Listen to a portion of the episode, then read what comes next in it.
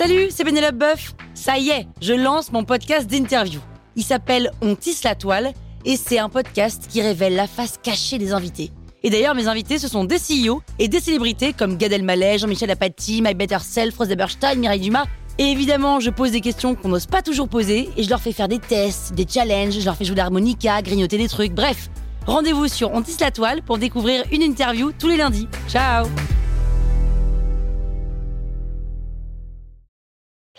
Sur écoute. Salut, c'est Aurélie Moulin.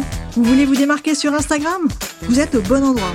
Un épisode par jour et vous aurez fait le tour. Vous allez bâtir votre communauté. Power Angels. Voici une question que vous vous êtes sûrement déjà posée au moment de rédiger une légende d'un post sur Insta. Est-ce que je dois tutoyer ou est-ce que je dois vous voyer? Moi, par exemple, je vous vois la plupart du temps. Bon, des fois, je passe au tutoiement, mais dès que je le fais, je me sens pas vraiment à l'aise avec. Je sais pas si c'est une question d'âge en France ou d'éducation, ou en fait, on vous voit tout le monde tout le temps. Parce que tutoyer, en fait, euh, en France en tout cas, ça passe un peu pour un manque de respect. Alors que moi, je souhaiterais surtout établir une relation de proximité avec la personne qui est en face de moi, avec ce lecteur qui relit mon post Instagram, avec toi, quoi. Enfin, avec vous, c'est ça que je veux dire. Donc, d'un côté, il y a les légendes de posts Instagram, et puis de l'autre côté, il y a les messages privés sur Insta. Et dans les messages privés, bah, moi, je dis vous tant qu'on m'a pas dit tu. Des fois, on me dit tu directement, alors là, bah, je tutoie. Et puis, on me dit tu, et puis après, on me dit vous. Alors là, du coup, je me sens mal. J'ai l'impression que j'ai été mal poli en tutoyant quelqu'un qui me vous voit. Donc, c'est embêtant, quoi. En Espagne, au moins, on se pose pas cette question. On dit tu à tout le monde, même aux personnes âgées, même aux médecins, même à tout le monde. Et puis, en anglais, bah, il y a le you qui est le you pareil pour tout le monde. Donc pourquoi on se prend autant la tête en France? Alors justement, pour ne plus se prendre la tête, il faut établir des règles dès le départ.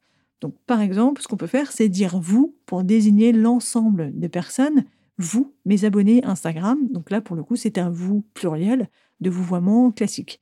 Et puis après, individuellement, on peut soit vous voyez les personnes par respect, parce que quand même, on est des professionnels, et puis en gros, on n'a pas élevé les cochons ensemble, hein, pour le dire vulgairement.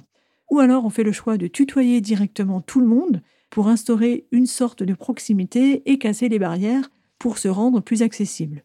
Ou alors on peut choisir de ne tutoyer que les personnes que l'on connaît vraiment, avec lesquelles on a déjà échangé plus profondément en commentaire ou en message privé. Bref, tout est possible, c'est vraiment à vous de décider ce que vous souhaitez faire, mais essayez de vous y tenir tout au long de votre communication sur Instagram. C'est important d'avoir ce fil rouge et de savoir quand vous allez dire tu et quand vous allez dire vous.